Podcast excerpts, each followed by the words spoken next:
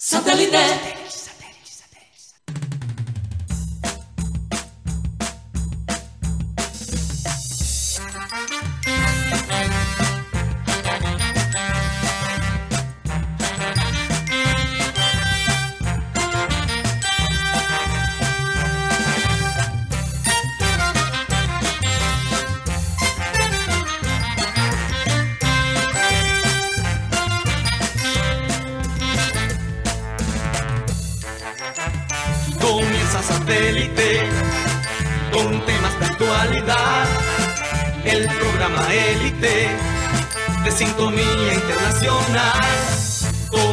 Conéctate a satélite.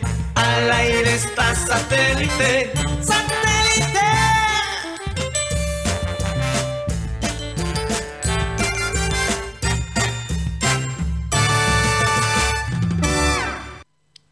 Señoras y señores, bienvenidos a programa Satélite. Muchas gracias por estar con nosotros el día de hoy, jueves, ya casi se acaba la semana. Y nosotros acá en Barranquilla le llamamos al jueves, para los que no saben, sería muy extraño que no lo supieran, jueves, porque ya desde el jueves, incluso el miércoles, se empieza a sentir el fin de semana.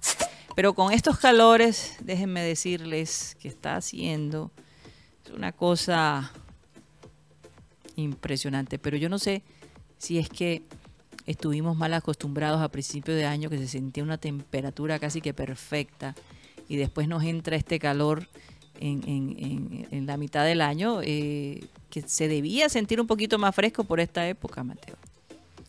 Karina, debes conseguir patrocinio para estos reportes de Oye, meteorología. es que la gente, todo lo que habla, me he encontrado con Sí, varias verdad. personas el día de hoy y es qué calor. Sí. Las piscinas se sienten calientes, eh, hasta el mar Que no Maluma, está tan frío. que Maluma no deje el patrocinio para sus tangas. Para, Sí, exacto. Para, para este segmento de... para evitar el calor, porque es Sí. que, ¿por qué comienzo? Porque es que es, es la queja de todo el mundo y eso es algo que honestamente eh, va a empeorar a medida que pasen los años, desafortunadamente. Bueno, vamos a, a recordarles a nuestros oyentes que estamos transmitiendo a través de nuestro canal de YouTube, programa satélite, y a través, por supuesto, de todas las redes eh, digitales eh, que hay posibles, ¿no? Eh, donde nos pueden escuchar y ver al mismo tiempo. ¿Por dónde más, Mateo? También nos pueden escuchar por la aplicación de radio digital TuneIn, donde estamos como Radio Caribe Sano y el programa se sube todas las tardes por Spotify. Ahí estamos como programa satélite, ahí nos pueden ver y escuchar porque ahora Spotify tiene eh, podcast de video, no nos pagan la publicidad, pero vale la pena mencionar esa opción porque realmente Spotify, Karina, desde que hemos salido de la radio tradicional, nuestra cuenta de Spotify se ha disparado. Entonces, saludos a todos esos oyentes del futuro que nos escuchan a través de esa plataforma. Así es, nos escuchan y nos ven, porque sí, también nos pueden ver a través Donde de sea que estén. Oye, no voy a decir Mateo, dónde. Porque... yo lo confieso, no uso mucho Spotify, pero la gente también puede chatear y hacer comentarios o no. Parece que acaban de agregar la función de, de hacerle preguntas a los oyentes. Entonces Ajá. vamos a empezar a activar eso, hacer preguntas que van en conjunto con el podcast en Spotify. Es nuevo esa Sí, sí, función. sí. Para que la gente también por Spotify... Interactúe. Exacto. Pero si tú no escuchas por Spotify, déjanos un comentario en YouTube. Eh, no sé, un- una pregunta, una mentada de madre, lo que sea, lo que fuera. Métete a las cuentas de nosotros, de Twitter, de Instagram. Sí. Eh, busca el perfil personal de Gutipedio en Twitter. Y bueno, dejas tus comentarios con nosotros. Hay muchas maneras de, de lo cual la gente puede comentar. Oye, Mateo, yo estoy de verdad contenta porque vamos a tener a dos invitados que queremos mucho Sí, sí. y que los vamos a ver bastante de seguido en la televisión. Así que eh, no decimos el nombre o todavía dejamos el suspenso para que estén allí Quizás dejamos el suspenso. Vamos a Vamos, vamos, a- suspenso. vamos a ver lo que dice la gente. Si la gente empieza a, A acabar, ver por si nos relacionan. Sí, vamos a ver si ellos adivinan Eh, los dos personajes. Aquí es la pista. Quizás le damos una pista a la gente, Karina. Son- Difícil, porque yo creo que si decimos... No, no, no, no. Simplemente que son dos invitados que han estado antes. Así es. Eso, eso, eso. Y bueno, no son futbolistas. No son futbolistas. así es. Es decir, una lista larga. Porque hemos tenido muchos Sí, invitados. sí, fuera la verdad fútbol, que sí. la La verdad que sí. Bueno, vamos a saludar a la gente de producción, Benji Bula, Tox Camargo, Alan Lara. Acá en la mesa tenemos a Mateo Gueidos, Benjamín Gutiérrez, Juan Carlos Rocha, Yeyito, que hoy viene cargado, el hombre. Reactivado. Él me confesó que aquí hay un grupo de personas que lo andan saboteando.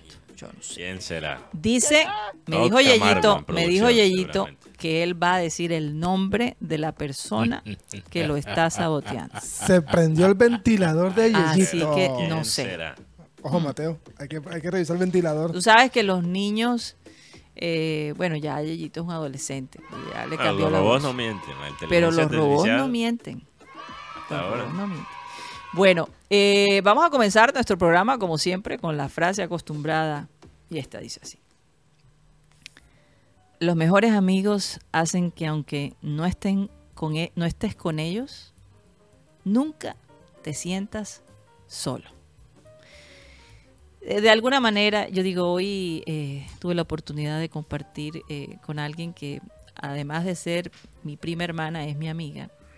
Y qué rico se siente cuando tú compartes con alguien que te conoce desde que eras muy, muy niño, muy niña, ¿verdad? Y hay aspectos de la vida que de pronto se te han olvidado, esos recuerdos. Cuando compartes experiencias, eh, eh, sabe cómo interpretarte, ¿no? Porque te conoce muchísimo. Entonces, eh, Jane Fonda decía que, que las mujeres, cuando no se reunían con sus amigas, muchas de ellas se enfermaban, que era una terapia tremenda, tremenda, tremenda. La enfermedad de la soledad, de no tener una amiga. Miren que hace poco me llamó la atención de un niño desesperado porque no tenía amigos. Se Ah, hizo sí, este video viral. Vi ese video. sí. Y él dijo, yo tengo que ir a buscar amigos como sea. Sí. Y llorando tocó la puerta de su vecino y le dijo, ¿tienen hijos? Le preguntó. Necesito un amigo porque me están haciendo bullying y me siento muy solo. Y resulta que esta pareja no tenía hijos, pero le conmovió tanto, tanto la situación de este chico. Que lo grabó, hizo, lo que hizo, lo video hizo viral. viral y ahora el más popular no puede ser este niño. Por supuesto, sus vecinos se volvieron casi como sus padrinos. Bueno, Niños de todo el mundo mandándole niños mensajes de todos niño. de todas partes del Sí. mundo algo realmente maravilloso entonces eh, la amistad un saludo para Nancy Nancy Lora la amistad es realmente importante cultivarla esas personas que, que nos hacen reír que, que nos tienen paciencia oye y si tienes la oportunidad de jugar o, o- de estar en un trabajo eh, con un amigo de- debe ser algo fuera de serie, ¿no? Eh, Messi, que, que ya, está, ya está en la ciudad de Miami, si no estoy mal, Sí, ya, pues, ¿qué tan amigo era Messi de, de Beckham? Pues lo, lo verdad es que sorprende porque se veía más amistad entre Messi y Cristiano, entre, entre Beckham y Ronaldo que Beckham y Messi. Es más, jugaron en equipos diferentes y todo. Sí. Pero bueno, sabemos que esto es un negocio, esto es marketing y bueno. Bueno, el único, la única conexión, conexión ahí, Guti, es PSG. Posible. y no se encontraron en PSG. No se encontraron, pero digo, ahí Sí, sí. hay un... El equipo. pero lo que Y fueron grandes ambos. No, total. Bueno, Beckham. Son grandes. Beckham, Be- para- Be- mira, Beckham Beckham- fue, mar- fue un tremendo Sí, tiro libre. Beckham no llega al nivel. Beckham era tremendo jugador. No estoy diciendo que era un jugador promedio. No, era tremendo jugador, pero no era uno de los grandes. O sea, creo que mucha gente, muchos expertos en el, en el fútbol, todos dicen lo mismo. Beckham no fue, por ejemplo, un jugador capaz de ganar un balón de oro.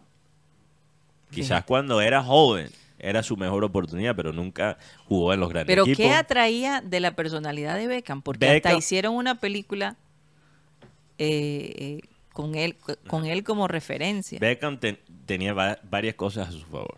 Primero, encontró la fama a una joven edad. Formó parte de un equipo legendario. Legendario. Legendario. Legendario. Sí. ¿ok? Ese equipo de Ferguson creo que fue del 99. Y era un grupo Sí. de básicamente un equipo donde la base de Manchester United eran casi todos canteranos. Lo llamaban los Fergie Boys. Interesante. Eh, porque antes, en los años 60, había los Bugsby Boys, que eran los equipos, un equipo que tenía mucha proyección en el Manchester United, pero muchos de ellos lastimosamente fallecen en un accidente de avión. En el desastre de Múnich, Guti, no sé si estás enterado. Sí, de- claro. sí, ok. Bueno, se- ahí se pierde toda una generación de jugadores de Manchester United y fue algo terrible, trágico, recuerdo, terrible. Sí. bueno, fue antes de tu No, yo sé, pero la Sí. historia la, Sí. la conozco. Fue así. uh. Eh, Por y- Dios, Mateo, sí. No, es que lo- la manera que lo dijiste, lo recuerdo, sí. Y yo pensé que- Recuerdo el caso, lo Ah, que ok, quise decir. ok. Dios. Entonces, eh, primero empezó bien ahí. Tuvo un pico bastante alto a una joven edad. El man después, obviamente, fue muy pionero en lo que ahora es bastante común, que son los atletas uniéndose con la moda. Total. Por lo menos en el fútbol. Fue Y bastante encima se casa con, con esta chica con un Spice Girl. que estaba en su gran momento Uf, y ahora es una famosa diseñadora. Eh, y está en ese mundo de farándula y, Y él tenía y de algo- realeza. y- Tenía algo muy llamativo en su estilo de jugar. Realeza, ¿cuál realeza? Bueno, eh, en primer lugar, eh, eh, Beckham lo nombraron Sir Beckham, ¿no?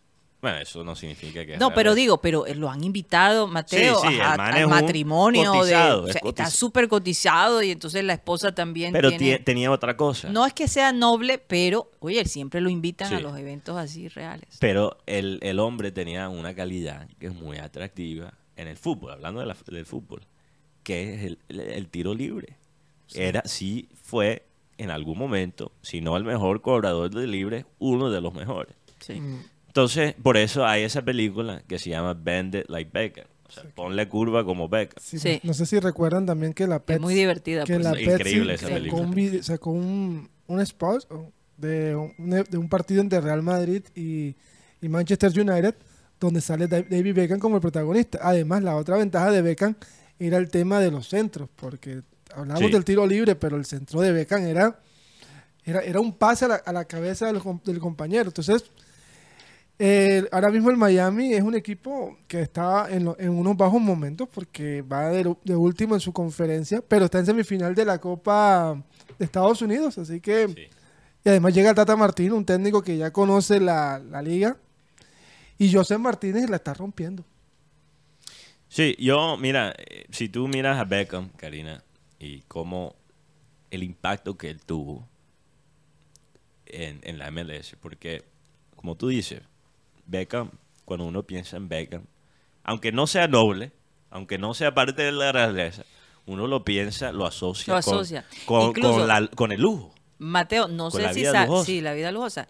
Cuando la, si no estoy mal, cuando la reina Isabel muere, él se va al palacio a ver, porque creo que le permiten eh, a la gente entrar y ver a la reina. Había que hacer una fila Sí. para que pudieras entrar donde la estaban eh, velando. Y él hizo una fila como cualquier otro, aparentemente. Se conmovió bastante. Estaba Eh, sí. conmovido. Estaba muy conmovido porque aparentemente pues tenía una relación relativamente estrecha con ella. Bueno, entonces, cu- cuando la gente piensa en Beckham, la gente lo asocia con el lujo, Sí, con total. el caché. El y- glamour. el glamour. Y eso tiene que ver con sus relaciones, eh, bueno, con su pareja, obviamente, con sus relaciones estrechas con las empresas de moda, como modelo también, pero también tiene que ver con los equipos que él siempre escogió. Sí. Estamos hablando del Manchester United, que por un momento se volvió, digamos, el equipo con más peso en cuanto fama internacional en Inglaterra, porque en cuanto a historia uno puede decir que el Liverpool por la cantidad de Champions League que ha ganado, pero a los finales de los años 90 y los años 2000, Manchester United era el club inglés más popular a nivel internacional. Entonces, jugó para el Manchester United. Ayuda realmente también cementar la fama de Alex Ferguson eh, como técnico dentro de ese equipo. Tiene un momento icónico también con la selección de Inglaterra, que creo, creo que él mete un tiro libre al último segundo de un partido, creo que era no recuerdo Guti si era para clasificar o un torneo internacional recuerdo muy bien. contra Grecia, ¿no? Fue? Tiro libre en Old Trafford. David Beckham, golazo. Contra Grecia. Sí, claro, el mundial. que clasifica a Inglaterra al Mundial al último segundo. Después se va para el Real Madrid como un galáctico. Sí. Y después se va para el PSG y muchos especulan que él se fue... Bueno, él estuvo prestado del Galaxy a PSG, ¿no? Creo que Él sí. estuvo en Milán primero, ¿no? Estuvo, o sea... Y lo- termina su carrera todos en, los- en Estados Unidos. Sí, él termina, aunque como digo, en- estando en Estados Unidos lo prestaron a PSG por un ratico, pero estoy diciendo que él, todos los... O era, el los- Re- o era- o era el Milán. No lo prestaron al Milán también de, de la- de la- del Galaxy. No tengo, Mm, Creo que era PSG, pero ah, después revisamos. El punto es que Beckham escogió todos los equipos lujosos. ¿Ok? Llega a Galaxy y la gente, la MLS, era prácticamente un- una liga que no tenía nada de lujo. Entonces Recuerdo llega, que nosotros ah, creo que alcanzamos a ver un partido de él antes de que se retirara o no. yo creo que sí. En el Galaxy. también vi el debut de Steven Gerrard en También Galaxy. sí. Eh, entonces estamos hablando de un jugador que representaba el lujo llegar a una liga que era considerada nada lujosa. Imagínate. Y era tanto el impacto que él tuvo. Es en más, él convence a Gerard que se, que se fuera para Estados Unidos. no, me imagino que sí, no estoy seguro, pero me imagino que eso fue un factor. se retira en el PSG. Creo que era más Robbie King que en ese momento. No, lo que pasa es que la esposa de Gerard también es diseñadora de modas. Bueno, sí. y le vendió razón. la parte de, de estar De- en Los Ángeles. LA, de las estrellas. Exactamente. Tienes toda la razón. Sí. Tienes toda la razón. Eh, entonces, em, si tú miras, Karina, cuando creo que la gente se olvida de la locura que era Beckham en la MLS. Metía un gol, un compañero de Beckham, ¿y dónde se enfocaba la cámara? ¿Tú crees que se, se enfocaba en el goleador? Bueno, ese tipo de amigos es un poquito difícil Oye, tenerlo que- porque que imagínate ocupa- tú. roban tú- tú cámara meter- todo el Tú tiempo. meter un gol y que no te muestren a ti.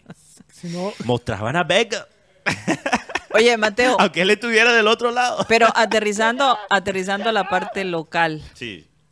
¿cuáles son los amigos que ustedes ven en este equipo que tú, que, que- que tú, en el equipo junior, que tú sientes esta gente, eh, hay una amistad allí? Química. Eh, Sí. Bueno, Vaca y Pacheco.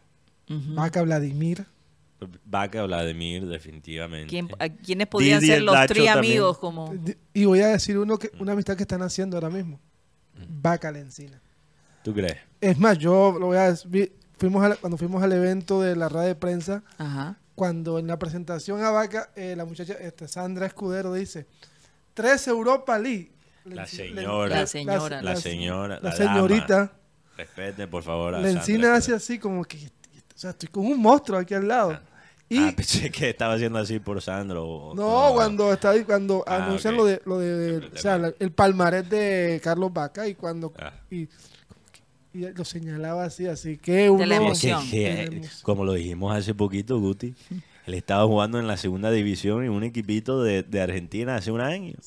De, de- cómo le cambia la vida. de ir a un equipito así de Argentina a jugar con Carlos Vaca, tenerlo de socio en ataque. Eso no es cualquier cosa. Ay, Y la sí. otra amistad que yo veo, y me- no sé si de pronto es algo pensamiento, pensamiento que es el tema de Calleco González con Freddy Nestroza. bueno, eso es No, Tienen sí, mucho se- en hay, común. hay amistades para el mal, ¿no? No, total. Tienen mucho en común. porque, sí- porque lo que vimos en la despedida de Viera, la- las amistades que, hay, por ejemplo, el tema de Curo, Curo, Curu con Giovanni Hernández, con Tolosa, o sea, hay una amistad de grupo. No, y se sentía en ese equipo del bicampeonato. O sea, Teo, Sí. Narváez, Lucho, Cantillo, Viera, Rafa Pérez. Se sentía... Marlon Piedradita. Marlon Piedradita, aunque era... Oye, yo me imagino la emoción callado. que ellos sintieron en ese momento. Por ejemplo, Martín Arzuaga. Dios mío. Pero estás, yo estoy hablando del equipo que ganó eh, 2018, No, yo sé, pero, pero 2019, estoy hablando, de, perdón, Sí. del reencuentro cuando algunos se Ah. vieron eh, en el partido amistoso que tuvieron en la despedida de Viera. Eh, Sí. reencontrarse con toda esa gente que... Sí, tienes toda la razón. ¿Verdad? Eh, Esa yo le amistad vi entre las leyendas de Junior es Las, interesante. las charlas, sí. las charlas deben ser, oye, la risa. eh, La fraternidad que se veía las, bo- ellos. boleteadas, porque por ejemplo, Viera boleteó al Chusco Sierra en el evento. Chusco la- Sierra que fue y, a, y a Martín también. Y la cachetada. No, y de le- Y aquello. la cachetada de a Martín. Le di- a Chusco le dijo, la frase fue, parece un, ¿cómo es que? Una moto, porque a las 2 de la mañana le entra la roncadera y Sí, tocaba levantarlo al almohadazo. Santo Dios. Oigan, vamos a hacer la peñonera de Guti Oh, ahora. anticipadamente. anticipadamente porque como tenemos estos dos invitados que van a llegar Sí, después de la 1 y 30, wow. No quiero que se lleven una Eh, impresión equivocada de Wikipedia, imagínate. imagínate, tirando piedra aquí, todos dirán, esto, estos costeños, caramba, ¿qué les pasa? Muchas muchas pistas. Bueno, nos vamos con la peñonera de Guti. Aquí está. Paren todo, porque hoy es el día. En estos momentos, en programa satélite, inicia la peñonera de Wikipedia. Pri- primer peñón, señor Steven Arce. Me permito leer un tuit del señor Steven Arce. Hab- eh, hablando sobre el fichaje. Pero por supuesto, ¿qué se ¿Cuál puede fichaje? hacer? De Edwin Cardona al, al América de Cali. Gabriel Meluc, colega del tiempo, dice, si Cardona hubiese sido jugador de Junior Fojo, Fojo, Fojo, Fojo qué, no sé, estaríamos hablando de las elecciones y, lo- y, los, y los char, pero lo contrató el América de Tulio Gómez, aspirante a la alcaldía de Cali, y no se nos ocurre decir ni mu. Yo, pecador, me confieso. Y Steven Arce responde, pero por supuesto que se puede hacer esa relación. La diferencia es que aquí no hubo un esfuerzo económico mayúsculo. Es un, es un jugador que pacta directamente con América después de rescindir contrato. Bajo coste y salario alto, pero promedio del FPC. Ay, Dios mío. Un acá. Ay, Dios Santo Dios. mío. La verdad es que, señor Steven Arce, usted lo que está tratando de decir es que lo de Tulio Gómez es legal y lo de Junior no es legal. Es lo que estoy, es lo que estoy entendiendo. Que Edwin Cardona le van a pagar con, con una libra de arroz y una libra de carne todos, todos los meses. Edwin Cardona es el jugador que más ganaba en Racing, señor Steven Arce. Así que no engañe al, pub- al público y quédese mejor de DJ. Él es DJ, no sabía. Ay, barro Empezó DJ. Steven. Steven es mi amigo. Bueno, lo siento, Rocha. Bueno, mándale este video. Señoras y señores, esto es en la, en la 30 por, Dau- por Tauro. Este se tiran la bolita. No, que eso es tuyo, no, que eso es mío, no, que eso es tuyo, que eso es mío, no. ¿Quién se la tira? ¿Quién se está tirando la El bolita? alcalde de Barranquilla y el alcalde de Soledad. Ah, No, que ese lado es mío, no, que ese lado es, ese lado es tuyo, no, este es un rep- Señores, hay muchos accidentes que se están causando por este, por esta falta de reparcheo. Y están es pendientes de cómo están las encuestas, el, la Ciénaga de Mallorquín, cómo está todo en Soledad. Señores, por favor, esto ha causado más de 30 accidentes en los últimos tres meses. Por favor. No, y además el, el alcalde de Soledad, Rodolfo Cruz, manifestó, se lavó las manos como Poncio Pilato. Ay, eso es un carretera nacional, eso no nos toca a nosotros, nos toca en, a Invía. ¡Lindo! Linda melodía. Oiga, eh, Peñón, Bonus track. bonus trapa la Petro.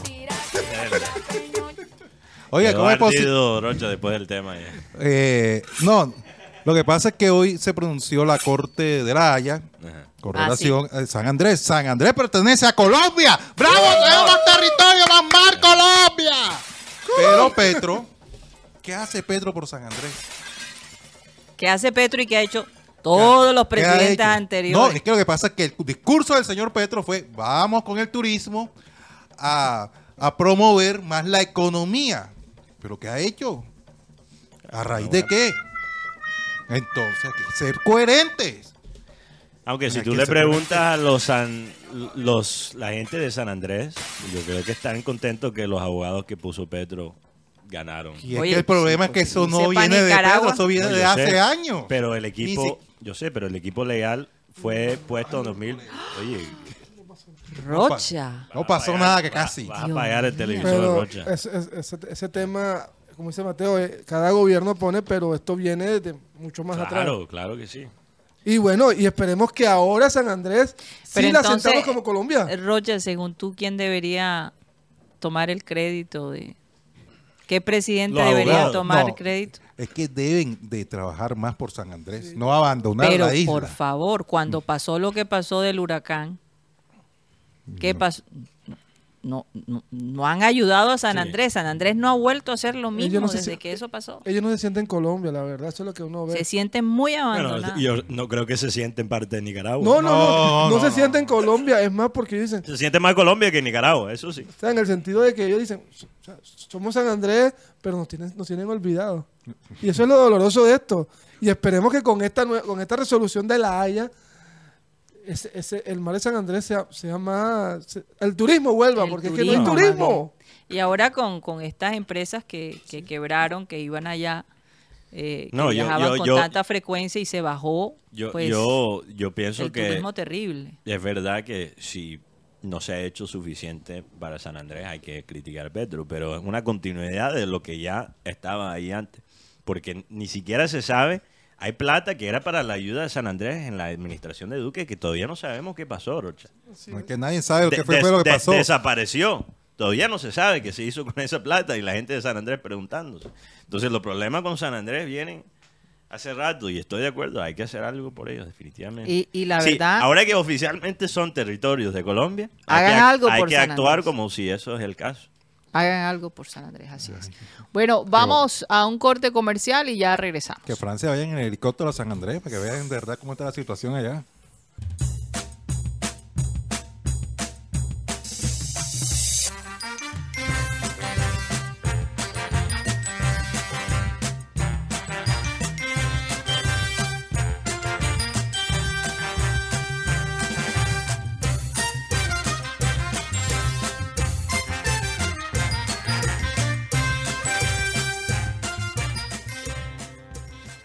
Esto es programa satélite que se transmite desde la ciudad de Barranquilla, Colombia, South America, la capital deportiva de nuestro país. Y estamos a nombre de Unilegal, esta empresa en el Caribe colombiano que eh, te puede ayudar si tienes algún problema legal. No sabes cómo normalizar tus predios, qué derechos tienes en tu empresa, cómo divorciarte, cómo eh, crear una empresa o cómo comprar un automóvil, Unilegal definitivamente te puede ayudar. Contáctalos al 324-599-8125, 324-599-8125. El costo de la llamada, 25 mil pesos por un espacio de 45 minutos. Unilegal. Y estamos a nombre también de We Travel, esta agencia amiga que te acompaña que te crea tus paquetes, que está contigo, que puede hacer las reservas de tu hotel, de los restaurantes, de los museos, bueno, de tantas cosas eh, que puede hacer We Travel para ti, que, que es algo increíble. Ellos tienen la certificación, la experiencia y la disposición para acompañarte en tu viaje. Eh, son muy buenos armando eh, digamos, tu itinerario eh, de acuerdo a tu presupuesto. No solo tienen paquetes internacionales, también tienen paquetes nacionales. Y me encanta porque toda esta gente que trabaja allí tiene mucha experiencia. Constantemente están viviendo eh, eh, los paquetes, disfrutan de los paquetes que, que- que les venden a ustedes y saben exactamente lo que ustedes necesitan. Precisamente porque eh, porque han estado en el lugar, tienen la información y el que tiene la información, Mateo, tiene el poder. Que no les pase lo que le pasó a Messi. Ojo, que lleguen a un lugar y que no tengan la doc- documentación que se necesita. Óyeme, el sofoco que puedes pasar es tremendo. Tremendo. Así es, así es. Bueno, se pueden, eh, se pueden comunicar con, ye- con ellos yendo a, a la oficina física, carrera 52, número 82, 307, el edificio Le Servín, piso 2, local número 13. Y pueden chatear con ellos al 304 434 8961. Búsquenlo, We Travel, en la web también lo, lo pueden encontrar. Aprendí algo nuevo, Karina. ¿Qué? Ya sé cómo activar a, a Rocha cuando estamos hablando de temas que no son de Junior. Menciona veces- la palabra Eh, eh, Petro y exacto, enseguida. después, imagínate. Wow. Dios. Imagínate si hablara de- con ese fervor del, del fútbol europeo. Tengo Santo, datos, santo tengo Dios. datos. Petro Oiga. acaba de fichar para el Real Madrid, Rocha. Y ¿Tienes datos de que de última hora? No de, no, de Europa, pero de última. hora. Ah, ok. De Europa. Óyeme, claro. eh, conmovedora la entrevista de Dele Alli, eh, esta estrella de la Premier League, jugador del Everton, que confesó haber sido abusado a una entrevista que le dio a, recuérdame el nombre, a Gary Neville. Gary Neville. Sí, Eh, Compañero de Beckham, por cierto, parte por- de ese grupo. Así es. Él Sí. tiene un canal de YouTube y le hizo la entrevista al jugador de Everton que dice que a él le daba terror hablar de este tema. Sí. Pero contó que fue abusado a los seis años por un amigo de su madre. ¿Cómo va a ser? Su madre era alcohólica. Él llegó a, a tomar pastillas, incluso hasta a vender droga. Bueno, de todo para poder sobrevivir. Bueno, Eh, lo de las pastillas de dormir y lo de vender drogas son dos cosas. dos cosas aparte, Sí, sí. porque uno es cuando él era niño. Sí, sí, sí. Empezó a vender drogas a los ocho años. Imagínate. Empezó a fumar cigarrillos a los siete. Su mamá era alcohólica y, y la casa de ellos era como la casa para usar droga. Imagínate. Eh, tú sabes, donde se- la gente, hay Oye, esta qué- casa donde qué- la gente se reúne para consumir las drogas. Wow. La, hu- la huaca. Esto- esto- unas esto huacas. es Así se llaman en español. la- unas huacas. Unas huacas. La capacidad de, de supervivencia que tiene este hombre es enorme. Yo no me imagino las estadísticas de Football Manager. De Dele Alli. No, bueno, hay que verlo. Hay que verlo porque yo te digo, su capacidad de resolver problemas debe ser altísima. Mira, yo, yo aprendí una lección importante y quiero compartir porque yo soy una persona que, bueno, nunca... Y bueno, yo sé que a mi, a mi opinión de Dele Alli no le va a llegar, obviamente, que estoy aquí en. Colombia, sí. Pero yo era una persona que juzgaba mucho a, a Dele Alli por su manera de actuar, eh, por no cumplir con su potencial, Karina. Estamos hablando de uno de los mejores talentos jóvenes en la historia de Inglaterra por la manera que de pronto, o sea, él estaba creo que en, una, en un equipo de tercera división, de cuarta división, y de pronto se disparó de una manera que llegó a Tottenham y era figura en Tottenham al lado de, de jugadores como Harry Kane y Heung-Min Son. Entonces tuvo un disparo en su carrera increíble, fue figura en la selección por varios años a una joven edad. Entonces verlo despreciar ese talen- talento me daba mucha rabia. Y después yo vi el documental y la gente que nos ha escuchado por mucho tiempo sabe que hemos hablado de ese documental de Tottenham, donde eh, él aparece en una escena, en, una- un momento con Mourinho, donde Mourinho le, lo llama flojo. Y yo usé toda esa información para basar, para, para eh, crear mi opinión de Dele Alli como persona, como jugador. Eh, y resulta, Karina, que en esa misma escena donde Mourinho dice, eh, o bueno, o sea, eh, esa escena donde Mourinho lo llama flojo, ahí falta un contexto importante. Dele Alli cuenta, le cuenta a Gary Neville en la entrevista que una semana después de ese momento, Mourinho le pidió disculpas por llamarlo flojo. Porque Dele Alli dice, según él, que Mourinho se disculpó porque después vio realmente cómo él entrena y se dio cuenta que él no es un jugador flojo. Entonces, aunque ellos a veces tenían sus roces, él dice, yo no tengo nada en contra de Mourinho. Lo que pasó conmigo no tiene que ver con Mourinho, pero ese momento difícil en mi carrera, donde yo no estaba jugando, donde él me banqueó, básicamente destapó esta olla donde tenía muchas emo- emociones básicamente pudridas, acumuladas por mucho tiempo por el abuso que yo viví de niño. Entonces él fue adoptado a los 12 años. eh, obviamente, después Incluso fue enviado a, a África, ay, supuestamente Antes de ser adoptado. antes de ser adoptado, para disciplinarlo aparentemente. terrible. Eh, Sí. Yo tengo un amigo que tenía un papá eh, que vivía en Nigeria y él me contaba lo que consideran la disciplina en, en Nigeria. Entonces solo me puedo imaginar lo que pasó de él y Ali en esos seis meses. Sus primeros 12 años, Mateo. Sí, entonces si uno analiza De por qué vida. él empieza a jugar eh, eh, eh, como titular en un equipo a los 16 años. O sea, él se convierte en profesional a los 15, 16 años. Entonces, si uno analiza la vida de Dele Alli antes de ser futbolista profesional, solo tuvo cuatro años de estabilidad con su familia adoptiva. Cuatro años estables. Y 12 bien, bien. Pero mira la diferencia que pudo hacer en él esos cuatro años. Sí, Mateo. pero no fue suficiente. No fue suficiente para sanar todas esas heridas. Y él dijo, No, eso es algo. yo llegué a un momento donde no, no quería compartir con nadie, no quería enfrentarme a mis problemas personales. Pero el deporte también lo rescató, con seguridad.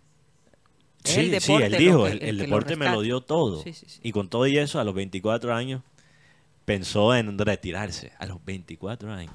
Oye, Mateo, como ya llegaron nuestros invitados, Ah, vamos sí. a hacer un pequeño corte comercial para ubicarlos y ya regresamos. Bueno.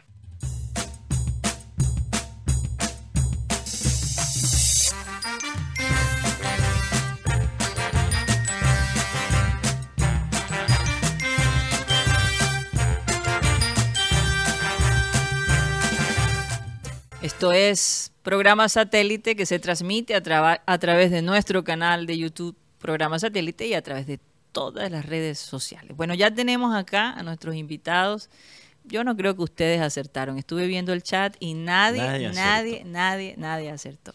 Bueno, tenemos a nosotros, eh, con nosotros en el estudio, a Amparo Conde y a Jorge Herrera. Vamos a darle un aplauso, una bienvenida aquí a, a estos compañeros tan queridos, de verdad, amigos. Sí, recién llegado a Barranquilla. Eh, llegaron sí, les encanta venir a Barranquilla. Desempa- Acaban de llegar del aeropuerto y enseguida les dijimos, tienen que estar aquí porque muchas cosas están pasando en la televisión, don Jorge Sí, y sí, Amparo. Siento bajo el, el micrófono. ¿Ahí?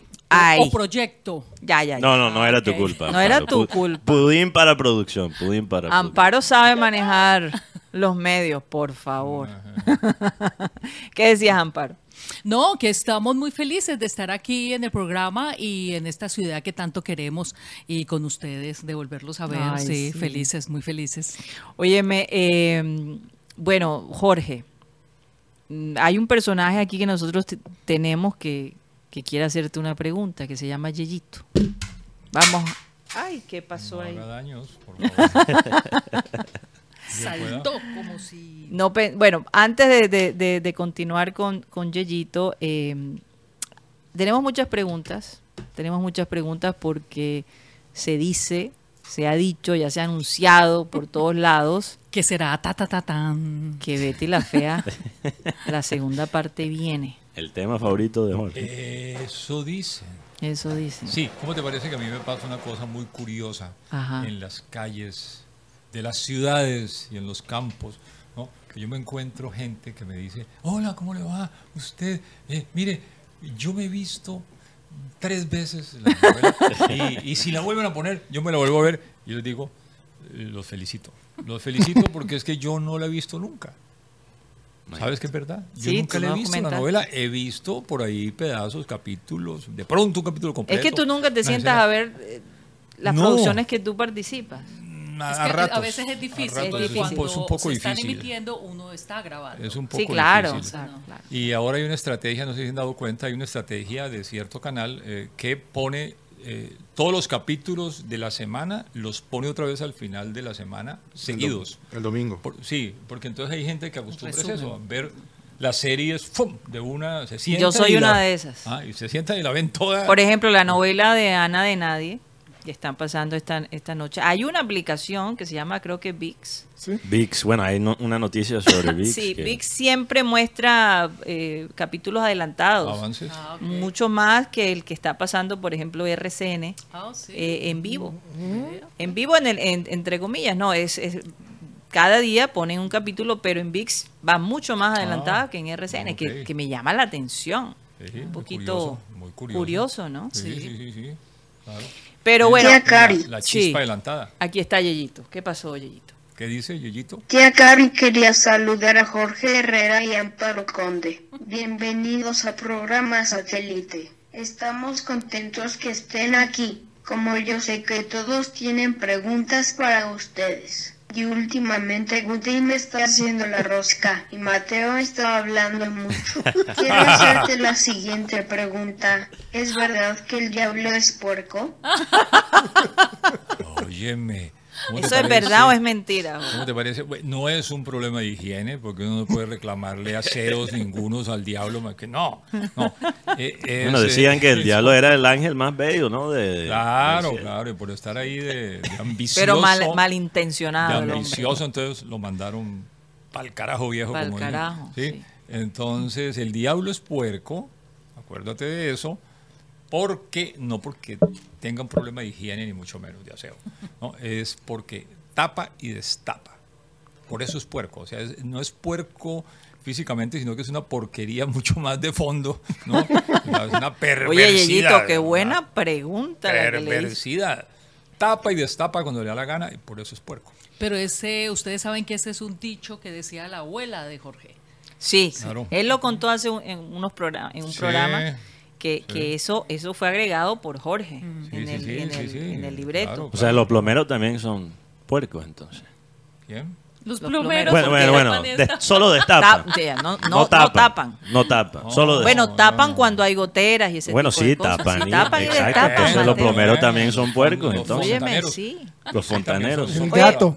Pero la gente está El gato muy, también es eh, puerco. La gente está muy emocionada de ver esta nueva etapa de Betty, pero más que todo, y yo sé que tú puedes, no puedes contar mucho, obviamente, porque todo esto está comenzando, pero la gente Sí. está muy emocionada eh, y muy interesada en saber quiénes vienen de nuevo a la novela y quiénes no. Sí. Eh, yo no sé si tú puedas compartir eso, obviamente se está manejando con cierto celo para, para Claro. crear esa expectativa, pero, Claro. pero ¿qué puede esperar la gente? ¿Qué puede esperar la gente de esta segunda etapa de Betty? Aparte de no tener a Gaitán, Sí, bueno, ¿no? eso. que va, va a ser Factor un, grande, un sí. factor grande, ¿verdad? Pero ¿qué puede esperar la gente en esta segunda etapa? Puedo decir que eh, los libretos que los escribió ahora un equipo son unos libretos muy divertidos, que la gente se va a divertir y, y como suele ocurrir también con Betty, van a sufrir porque, porque Betty es eso, ¿no? es diversión y sufrimiento Al mismo al, tiempo, mismo sí. tiempo. Sí, sí, Sí. sí. Entonces, eh, tiene muchas sorpresas. eh, eh, no puedo compartir mucho por ahora, pero sí, es, es verdad que la expectativa que hoy en día es creciente, inclusive antes de que se supiera siquiera que iba a haber una continuación, una segunda parte de, de Betty, se había recrudecido un fervor que uno lo siente en la calle. Sí, ¿no? total. Entonces uno piensa, pero... Cada vez que salimos Y- y de- contigo, Sí, mira, Y de todas las generaciones, además, Sí. porque Y antes con era Amparo. una generación, pero ahora Han pasado 22 años y uno diría... Y sigue la vivo la cosa. No, peor, peor. O sea, eh, uno espera que con 22 años la gente haya ido como, olvidando. Disipando un no, poco eso. No, es exactamente al revés. Exactamente Bueno, al es revés. que antes no se tenían las plataformas digitales que Claro. tenemos ahora Claro. y el acceso a tanto, porque es que Claro. yo te digo, yo esa persona que te dijo que ha visto tres veces Betty la Fea se quedó corta conmigo. Yo- ¿Tú yo- la has visto no, como cuántas yo veces? no Como sé, yo ocho creo que veces. yo le he visto como ocho o nueve. Claro. No, y otra señora me dijo, y las veces que la teniéndolo de presento, amigo, yo además. me la repito otra vez. Y ahora con No. amiga de Jorge, Y, y el, con más impa- razón. el impacto que ha tenido a nivel internacional. Yo, el otro día no puedo recordar cuál actriz fue, pero no era una actriz latina, era americana, americana. Y ella mencionó a Betty la Fea, la original, no la versión Sí, mexicana sí, sí, ni sí. toda esta los versión. Simpson no. lo hacen también. Los o sea, es realmente. En y Los yo, Simpson salió, una vez, Imagínate. una vez yo vi a, a Jorge aquí en la costa con tapaboca, con gafas de Y sol Y gorra. y gorra. Y, Y con todavía- todavía la gente le decía, Sí, no. el diablo puerco. Imagínate, en Imagínate. latitudes como Australia, uno Sí. diría, ¿quién? En, el desierto de Sahara, uno diría, no, aquí nadie, nadie, no, es una locura. Es un fenómeno que realmente. cosa- Oye, es un impacto porque yo creo que tocó- Estudiar, ¿sabes? Y, y- y mucha gente se pregunta, ¿se va a tocar el tema de la apariencia, de la apariencia física por encima de Ta, ta, la ta, ta. inteligencia? No puede dar spoiler, Ta, Jorge. ta, ta, ta. sí, ese ya es Oye, precisamente. ¿y quién está detrás de la producción de Betty la Fea? ¿Se puede o no se La puede? segunda temporada. Ah, La bueno, pero es segunda. RCN. Es RCN. claro. Claro, RCN, son, eh, digamos, los dueños en- del producto. En asociación con Amazon. Con Amazon. Ah, con Amazon. Los episodios van a estar Imagínate. en Amazon Prime. van a quedar Sí. seguramente montados ahí en Amazon. claro. Interesante eso. Eh, yo, yo recuerdo que una vez nos contaste, Jorge, sobre cómo se escribían los libretos con Gaitán, que a veces Gaitán, Del día al día. de- a- al último momento, él estaba ahí Como en el pan cuarto. caliente, aquí Sí, va exacto. una hoja, Ahora, aquí va la otra. Pero también eso le daba la oportunidad a los actores eh, agregar mucho al, al personaje, como la frase ahora tan conocida del Sí. Diablo Puerco.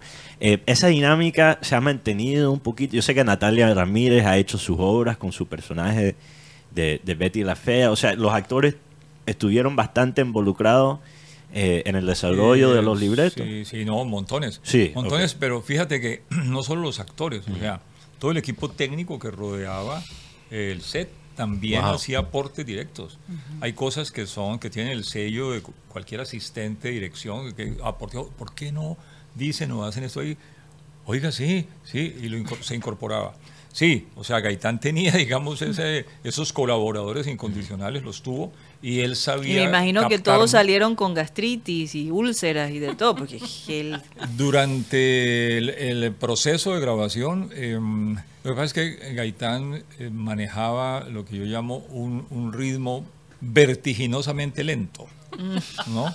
Entonces era, era tenaz porque recuerdo, recuerdo que ocurrió en cierta ocasión, un viernes, un viernes no, alcan- no se alcanzó a tener el capítulo de ese viernes. O sea, estábamos durante el mismo viernes grabando el capítulo de la noche. Y finalmente, como a las seis, digamos, el, el programa se al, al aire ¿a qué hora? a las ocho y media, digamos. Era a las ocho y media, ¿sí? sí. A las seis terminamos de grabar, pero no lo alcanzaron a procesar. Ahora No, entiendo no. por qué me tienes paciencia, Jorge. Mira, se, ¿Y entonces se qué pasó? identificado. Bueno, pero estos libretos están escribiéndolo con mucho cuidado y lleva Sí. yo creo que como un año. Sí, haciendo. óyeme, ¿no? ¿Sabes qué Sí, pasó sí, esa sí, noche, sí. ese viernes? Que hábilmente, ¿no? En el canal cogieron y organizaron un resumen de todos los capítulos que iban hasta ahí. Entonces se lo pasaban a la gente. ¿Quiere ver un resumen de lo que lleva Su aquí la novela?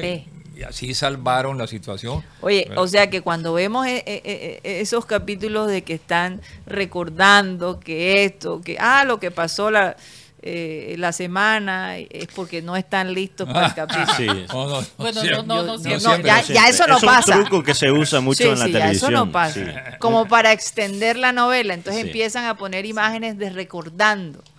Sí, Eso es que claro, es un truco viejo de la Sí, televisión que se Flashbacks, usa, el- los la gente es flashbacks. tan generosa que, Sí. que lo ve con toda, Ay, lo sí, recoge con todo el cariño y felices. A no ser que el jueves haya quedado tan... eh, Que, que quieres ver el capítulo del viernes y te salen con ese recuento, bueno, la historia es otra. No sé. Hay Amparo. Eh, Oye, Ju- sí.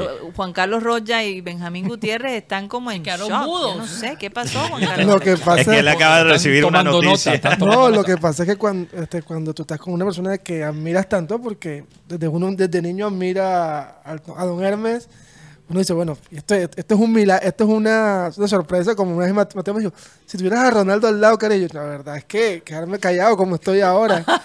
Pero hay un personaje que va a entrar en esta novela, que es la hija de Betty, porque se ha podido saber algunas cositas. ¿Tú cómo sabes eso? Que No, mira, como salió- un barranquillero. ¿Tú cómo ¿No sabes es eso? ¿Cómo Oye, sabes? sí. Pero va y tengo entendido que va a ser la que hace el papel de Romina en Caracol. Fíjate. La de Todo Romina. eso lo Sí, sabes. una novela que se llama Romina, Rocha. Es que creo que en el anuncio alcanzaron a salir los tres, ¿no? Sí, Sí, sí, creo- sí, creo sí, que que sí. ya, ya hay un, ya, ya Sí, se está sí, anunciando algo. llama Y sobre- Juanita, Juanita. Sí, y sobre, y sobre lo otro del tema de que pasan en las plataformas, por ejemplo, hay novelas que en plataformas están más adelantadas que lo que RCN a veces transmite. Sí, Bueno, eso es lo que es- estaba diciendo. eh. Eso es lo que yo Ah. estaba diciendo al principio. Me, me parece un poco equivocado. Bueno, que- quería preguntarle a Amparo sobre VIX, porque vi que VIX acaba de firmar algo con RCN y VIX creo que ya cuenta con tren- 30 millones de usuarios, Sí, que es una gran locura. cosa, una gran cosa para el, el talento aquí local y obviamente es muy bueno para el contenido colombiano a largo plazo. Claro. En, este, en est- en esta época tan difícil, con las peleas entre los sindicatos, con las casas productoras en los Estados Unidos, ¿cómo ves la proyección de la industria en Colombia?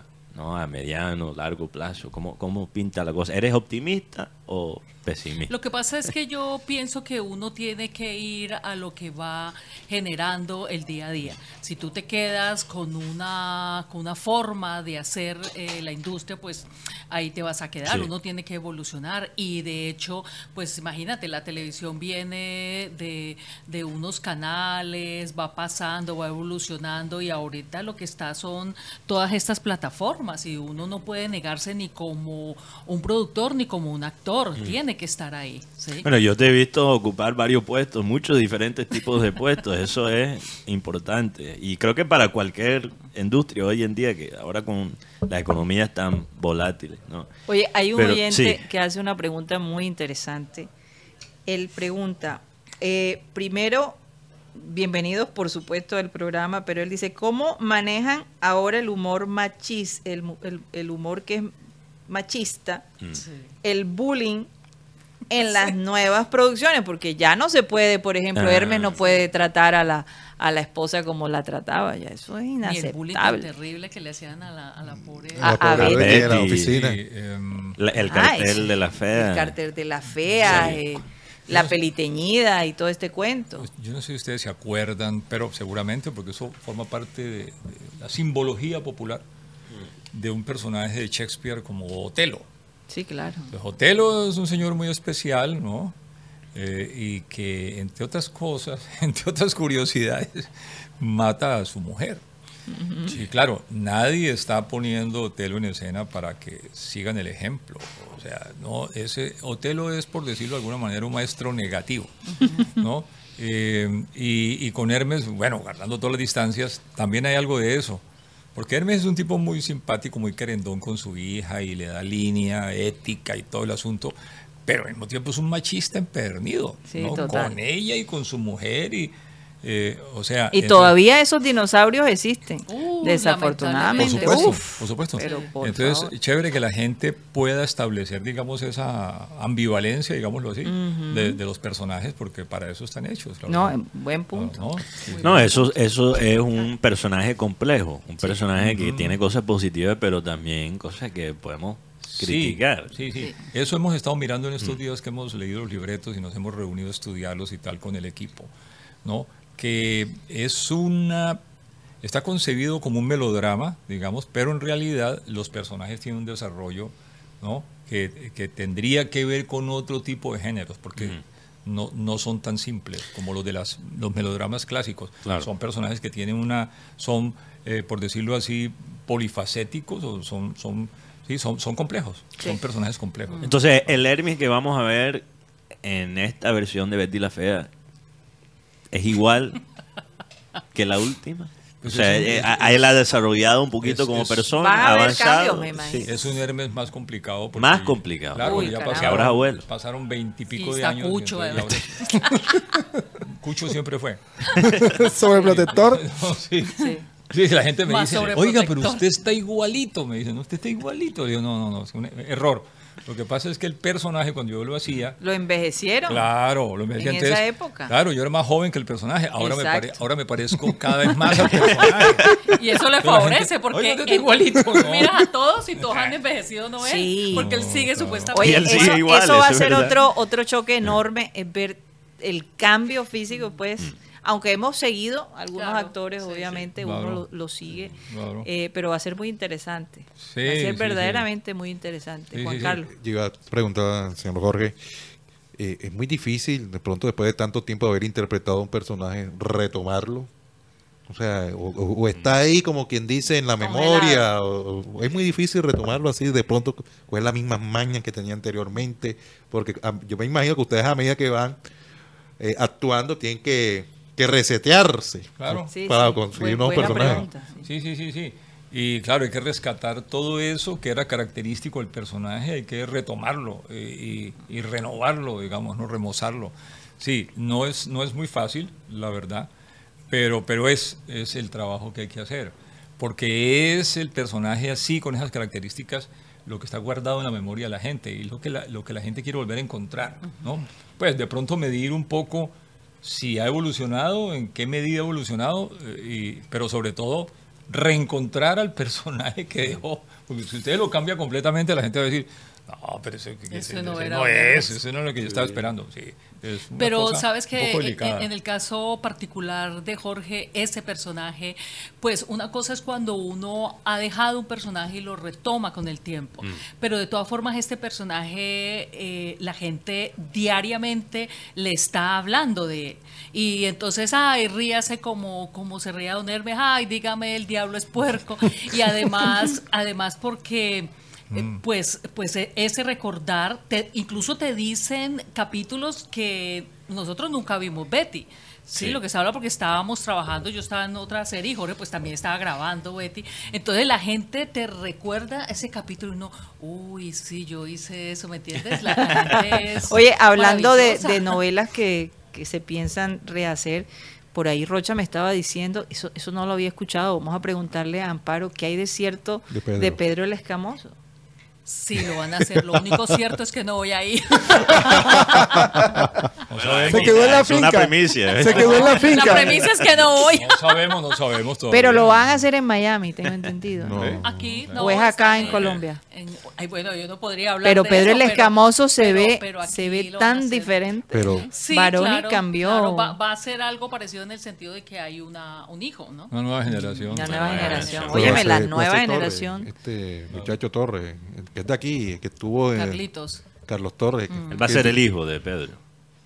yo lo vi, yo leí que iba a ser. eh, Lo no, dijo él, no lo dije yo. sí, no, yo lo leí, yo lo leí, que, que iba a ser Carlos Torres, que, Rana que Rinrina iba a interpretar a Pedro el Escamoso, pero ven acá, pero si Pedrito era más maluco. Cuando, Oye, ¿Más sí. lujo que es? Es que todas las generaciones eh, siempre son mejores. Pero está sí es muy de tendencia eso, continuar las series de, de cierta época, de los años 90, años 2000. eh, en los Estados Unidos, Full House lo hicieron, y muchas veces con la plataforma de streaming. Eh, yo sé que también, bueno, eso, eso siempre viene, también, todo tiene sus pros y contras, puede ser un arma de doble fila. Sientes que siempre concentrarnos en el pasado a veces le quita la oportunidad a nuevos proyectos, en nuevas ideas. ¿Cómo, cómo ven esa parte de, de producir nuevas novelas que pueden tener el mismo impacto que, que Betty? Es difícil, más difícil hoy en día. Eh, bueno, es difícil siempre, siempre será difícil, pero es absolutamente necesario. Mm. Porque lo que siento es que hay como una cierta facilidad, ¿no? De que no, es que lo que, lo que vende en el exterior, en Miami especialmente, en las Antillas, es eh, el narcotráfico. Entonces hagamos series y películas de narcotráfico. narcotráfico, dele con ese cuentico y la agu- se les pega la aguja de una Sí. forma que a mí pues realmente me produce escosor. ¿sí? No, Sí. eso no, no es así. Pues Betty es la, la demostración de eso precisamente. En Betty no hay violencia, no hay sexo, ¿no? Bueno, de vez en cuando. y- y- y- y hay, muy- hay y cierto muy tono ingenuo, Sí, de, alguna sí, manera, y- ¿verdad? Y muy mesurado. y Sí. No, hoy en día entonces es que hay que meterle sexo y violencia porque si no la cosa no funciona. Nah, es un Oye, lugar común. hablando de, bueno, en general de, de todo lo que los actores tienen que hacer, eh, esta mañana se anunció que el, ah, eh, ¿cómo se dice? Se, me- se me- se me escapa el, el- el- la, la palabra, el, el- el- los actores en, en Asociación de la Actores. asociación de actores. SAG, sí, el sindicato. El sindicato eh, básicamente se unió a esta huelga que los escritores habían estado haciendo en, en Hollywood y, y la cosa se sigue complicando. Y, y aquí llegamos y preguntamos, porque Amparo es parte de la de Cofundadora cofundadora del sindicato de del aquí. sindicato de actores, Sí, sí, sí, que, sí. que tanto has- puede hacer el sindicato de actores, tiene el poder, acá en Colombia, tiene el poder como, como tiene el poder allá el sindicato de actores en, en- Hollywood. Hable usted, Mira, nosotros eh, pues hemos evolucionado. De hecho, el tener un sindicato en Colombia significa un gran avance. Lo que pasa es que debe entenderse también que nosotros estamos aquí no para hacer un tema de fiscalización, sino todo lo contrario, de contribuir desde nuestro lado para que esos proyectos se puedan hacer en las mejores condiciones laborales de todos, que eso va a evolucionar. Ahora, eh, nosotros tenemos ocho años, ellos México tiene 110. Imagínate. Eh, ellos tienen, o sea, tiene- tienen todo, Sí. todos los años, todo el poder económico que nosotros. Ahora, esto también eso es un tema de, de una actitud frente a lo que se está haciendo, de un compromiso. Pero eh, el sindicato del ACA, lo que hemos tratado siempre de hacer es el diálogo, porque somos, partimos de que somos un sindicato creativo y por fortuna hemos tenido un eco en ese sentido con las programadoras. Entonces nos sentamos a discutir sobre los problemas que tiene y cada día tratamos de mejorar. Y tenemos, pues, lo- las dos partes estamos también aprendiendo porque, eh, pues es nuevo, somos muy nuevos todavía. Y por otro lado, porque es que la gente dice, ay, estos actores que ganan eh, tanto dinero allá en Hollywood y ahora peleando por más derechos. Pero es que la gente de repente, Mateo, eh, no sabe que, que no todos son Julia Roberts, que no todos son. Sí. Pierce Brosnan, que no todos son quién más. Eh, Nicholson, Es- es lo que pasa Al aquí. Pacino. por Dios, Al. Pacino, todos Sí, estos grandes actores. Una vez tuvimos esa conversación Sí, fuera de eh, micrófono. eh, ustedes que- tienen que entender claro. que, que los extras forman parte. Y el actor promedio. El actor promedio de reparto, ¿verdad? Que no es de pronto el protagonista. Muchas veces el trato, los sueldos, eh, las horas, hay una serie de cosas que, que no se tienen en cuenta a ese nivel. Sí. De repente se tienen en cuenta el nivel de los actores más cotizados, pero el promedio de actor es el que Sí. está pasando Y- necesidad. Y, y lo que se llama los, los eh, creo que en español se o el usa la actor misma promedio. creo que en español se usa la misma palabra los residuos no de streaming el- la plata que, que después te pagan por Ajá. Las regalías. las, ah, regalías. sí, Regalías. las regalías Ah, las regalías de streaming Eh, bueno, por lo menos no sé cómo funciona en Colombia, pero en Estados Unidos los precios son muy bajos porque realmente son eh, En Colombia no tenemos la regalía. ni siquiera hay regalías. Ni siquiera tenemos el pago por repetición pública. Wow. Sí. Recaudo por televisión pública. O sea, ya, ya el modelo en los Estados Unidos, ya imagínate, está completamente No, pero esto desactualizado. Entonces, definitivamente va a crear una conciencia y Sí. va a alborotar un poco, eh, a poner en alerta a los distintos países Pues de, claro. de- de- de analizar rever- de, ver- de verdad Pero claro. qué Sí. se está haciendo, ¿no? Pero En eh, eh, eso de las regalías de streaming es uno de los puntos más importantes con este paro que, que vamos a ver con los actores y también obviamente con, con los escritores. Entonces, eh, wow, me, me sorprende que ni siquiera no hay ningún tipo de, de regalías, regalías para los Nosotros lo teníamos antes del apagón. es que lo más ¿sí? curioso es y, eso. y- Claro. y se hizo un pacto de colaboración con las que con las programadoras en esa época para, para ayudarlos sobre ese apagón que duró casi ocho o un año. Eh, pero cuando se regresó, se incorporó en los contratos. Entonces, en los contratos se supone Se que en, la, en el dinero que se te paga, se está pagando. Es claro. Sí, claro. Imagínate. Y si tú dices no lo quiero, pues sencillamente no lo firmes y no vas y punto. No, y pueden hacer con tu imagen porque ya tú pa- ya te pagaron eso lo que se les dé la santa Y gana. Está comprendido todo. Sí, en ese pago único está comprendido tremendo. todo. Absolutamente dice cualquier posibilidad de medio de emisión que exista o que existiere. O sea, Sí, hacia no- el futuro además queda abierto porque Ahora, eh, lo, lo dije mal, no es que no se pague, sino que se ha incorporado eso O sea, es cuando integral. debería, sí, se debería separar, que fue lo que nosotros hicimos con la sociedad de gestión. Estaba también ahí y logramos separarlo por la ley 1408, la, la conocida estaba. Fanny Mique, logramos separarlo. Fanny ¿Y qué Mique hizo hace- mucho, ¿no? ¿Y qué hace la, la, asociación? Pues eh, eh, recoger ese dinero, eh, administrarlo y entregarlo. Claro. No es mucho, es la verdad, no es mucho, pero aquí lo que más ganamos es un derecho hacia nosotros, que Sí, eso, sí, eso es lo más importante. que eh, de todos modos eso la- se, le, se le dio el nombre a Fanny Mique por cariño porque ya fa- había fallecido, sí, pero realmente, mm, pues sí, ella como, como artista, pues tiene un punto y un apoyo en la historia del teatro Oh, colombiano, total. pero realmente no- lo- la lucha la hicimos todos, como los, de y los teatro, que estaban en cabeza. ella, ella realmente con la televisión No, no, no. Ella en una época, poco- ¿no? poco que Estuvo- ver, sí, poco, que ver. Bueno, eso es importante porque un- una de las razones para explicarle a la gente por qué estos actores, porque como dice Karina, la gente puede pensar que es Pierce Brosnan el que se, el, se- el que se está quejando, o Scarlett Johansson, est- esta- estos actores que ganan muchísima plata. No, son los actores promedios porque antes, bueno, eh, digamos que antes en el modelo tradicional de televisión se cancelaba un programa después de una temporada. Si el programa después se retransmitía por televisión, el actor ganaba regalías. Claro.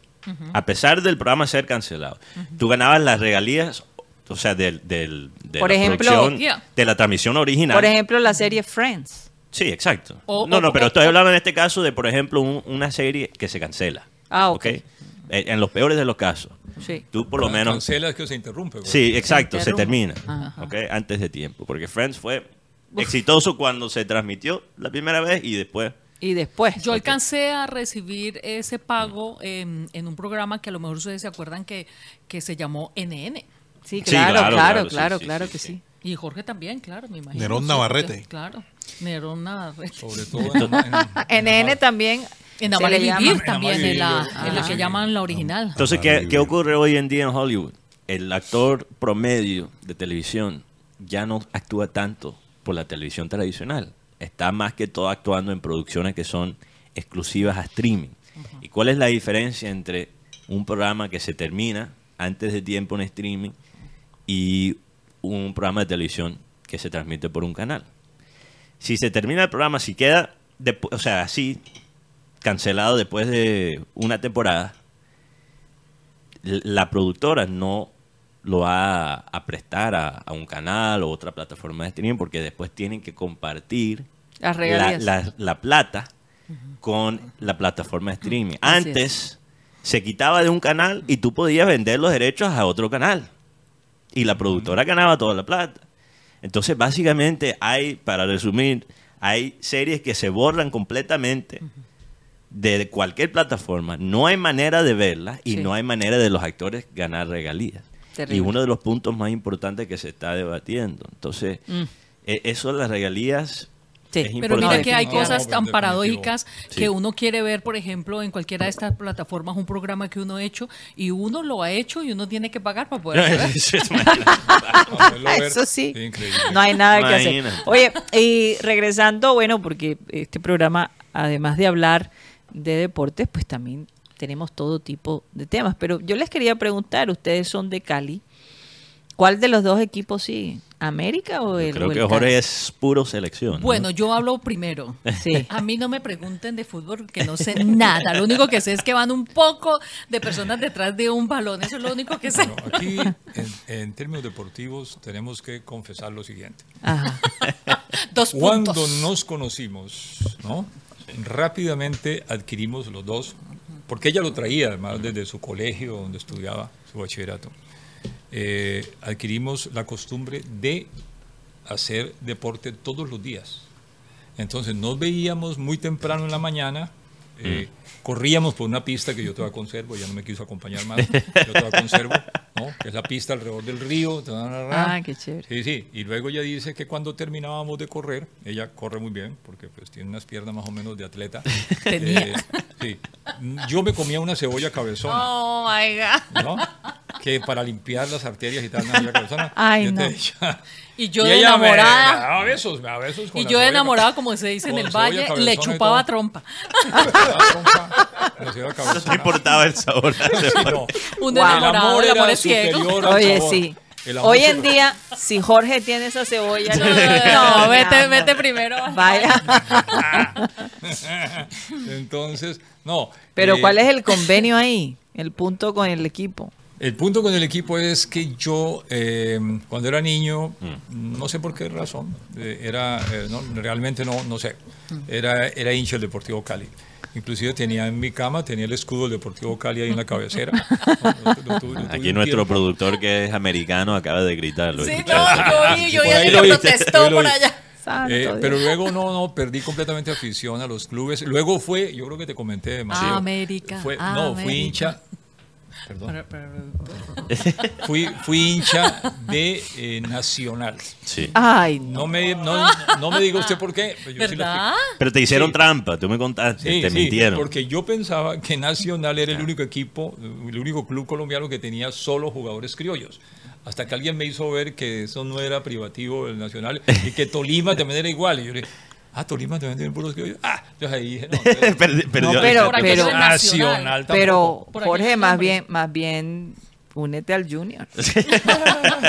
Te digo. No, Jorge dice. Mira, las experiencias emocionales que vas a vivir con este equipo son únicas. Subidas, bajadas, subidas. No, es, mejor No, dicho, lo máximo. Recuerdo haber sufrido mucho cuando Nacional estaba defendiendo el título de clubes eh, internacionales Sí. en Japón. Sí, sí. Cuando ganó las Libertadores, claro. Recuerdo haber, haber sufrido con Nacional, pero no, hoy en día sufro mucho con las selecciones de, de fútbol eh, de Colombia, en la categoría que sea y en el género que sea. Bueno, pero no, Sí, mentira. Yo sí veo fútbol, veo el fútbol de mujeres. Ah, porque no sé qué por bueno. qué se le da un gran auge y apoyo al fútbol tradicional pues de los hombres, pero al de las mujeres no. Me parece No, eso- viejas tan tenaces Eso es en hombres. partes del mundo. Oye, yo sé que. Rocha tiene una información que dar. A ver, Sí, hablando dime, del fútbol. dime, Rocha. Rocha, estás Que sea como- positiva, por favor. Le, le dieron café a, a Rocha. Necesita Por eso es que está así. No, ¿Qué pasa, Rocha? no, pa- Rocha, ¿Qué está pasando? lo que pasa es que ahorita me tengo que ir. El, sí, hay una, hay una rueda de prensa, ¿no? sí, el, el jugador José Enamorado hace un momento, eh, a través de sus redes sociales, se despidió de la afición de Santa Fe. Eh, agradeciendo el amor, la hinchada, todo lo que me entregaron, el frío, la calidez, en fin, todo esto que ponen los jugadores. Nos volveremos a encontrar, dice él al final. El hecho es que ¿Está José, re- repatriándose? no, José Enamorado va, él es, él es de aquí, de Soledad. Ah, él porque es Él de es aquí. de soledad, pero viene para el Junior. Va para, Ah, viene para el. Junior de Barranquilla. Repatriado. El, el Junior, eh, a pesar de que no han confirmado, pero ya me dicen, no, eso, eso ya está listo porque, inclusive, esta mañana Ajá. tuve la oportunidad de hablar con Hernán Darío Gómez. No puede Sí, con el ser. bolillo. Sí, sí, claro, estuve con la, oportunidad. Por favor, producción, me colaboran con Por la imagen. de- favor. eh, eh, ahí en el Borillo. ¡Eh, Borillo, profe! ¿Cómo estamos? Eh, usted es de los míos, hermano. Venga, pues, quédese acá, Ay, profe. Dios mío, Rocha aquí otra vez. Sí, venga, hermano, ¿qué pasa? Venga, venga, no vamos a hablar con- fuera de micrófono, listo. Profe, ¿cómo va el tema de enamorado? Ah, te quiso hablar fuera del micrófono. Sí, ¿cómo va el tema? de- Ah, hermano, eso bien, mira, eso es una obsesión de Fuad, perdón, de Junior. ah, o sea, es cuestión de horas. Sí, la información es que José se despide de- del Santa Fe y en cualquier momento empieza In Love en Barranquilla. Eso, eso es cuestión In de horas. Enamorado. Y hoy, y hoy llegó eh, el jugador Jermaine Sidán Peña. Uy, Germain Sidán Zidane. Peña. Tremendo segundo nombre. Sí, Jermaine Zidane Zidane. también? Sí, sí, eh, de segundo Él es defensor. eh, él es defensor, viene de la Unión Magdalena, tiene 23 años, es Samario. Hijo de Ay, no, Justiniano debe estar diciendo, ahí viene la prensa barranquillera. A realizarse los Santo exámenes Dios. médicos. ahí Llegó co- acompañado del director deportivo de la Unión, Carlos Silva Socarrás. Eh, hace desde el año 2011, Unión Mandarena y el Junior no hacían un negocio. Así es. El Desde último el traspaso 2011. que hizo Unión Magdalena al Junior fue de Luis Narváez. Imagínate. De Lo Lucho trajo, Narváez. lo trajo Pinto. En ese momento lo trajo Lo trajo Pinto. Pinto. claro. Lo trajo Pinto. Estaba jugando en, en Cúcuta, que estaba en, de, en préstamo, de préstamo. Eh, pasar los exámenes médicos, ya será, sería el día de mañana, firmaría su vinculación con el Junior de Barranquilla hasta el mes de diciembre. Viene préstamo con opción. Seis Noticias meses. de última hora. Un leasing, un leasing. Sí. Oye, oye, nuestro amigo, nuestro amigo en común, Fabioki, me debe estar mentando la madre porque él es, él es hincha de Santa Fe. Sí. ¿Sabías eso, Jorge? No, no. Sí, hincha de Santa Le Fe. quitaron sí. enamorado. Le quitamos a le quitamos a Edwin Herrera Él, él también. no, él no fue que le llevó el, el terreno a Zambuesa. Ah, no, no, no, él no compró el terreno para Zambuesa. Dios. Oye, pero, Oye, pero antes sí, de irnos, yo, solo quiero contar que una vez estábamos en un restaurante Ajá. y había una música, no recuerdo si era en vivo, Jorge, o si era eh, en- eh, por los parlantes del restaurante, y estaba mostrando, creo que era el torneo del sub-17. Y para mostrarle a la gente lo tan aficionado que es Jorge, de la selección de cualquier, como él dice, cualquier división. Sí, sí, sí. Nadie le estaba Estábamos en un restaurante, sí. Sí, nadie le estaba prestando atención a los pelados de su- del sub-17. Creo que era el torneo del sub-17. Jorge ¿Te acuerdas estaba molestísimo, yo me Y acuerdo. Jorge pidió que bajara el volumen para que él pudiera escuchar la ¿Cómo quedó ese partido? claro. para Sí. partido. Es que la música está arruinando la transmisión. del- y Creo que éramos solo nosotros que estábamos viendo. Así era. Era un música en vivo. Música en vivo. Música en vivo era lo que había. ¿No te acuerdas? Sí, Sí, que ah, estaba justo olvidado. al lado tuyo. Casi pide que... Amparo no estaba, Amparo no estaba. de fue la vez pasada, otro- la vez pasada que vine. Sí, Claro. así es.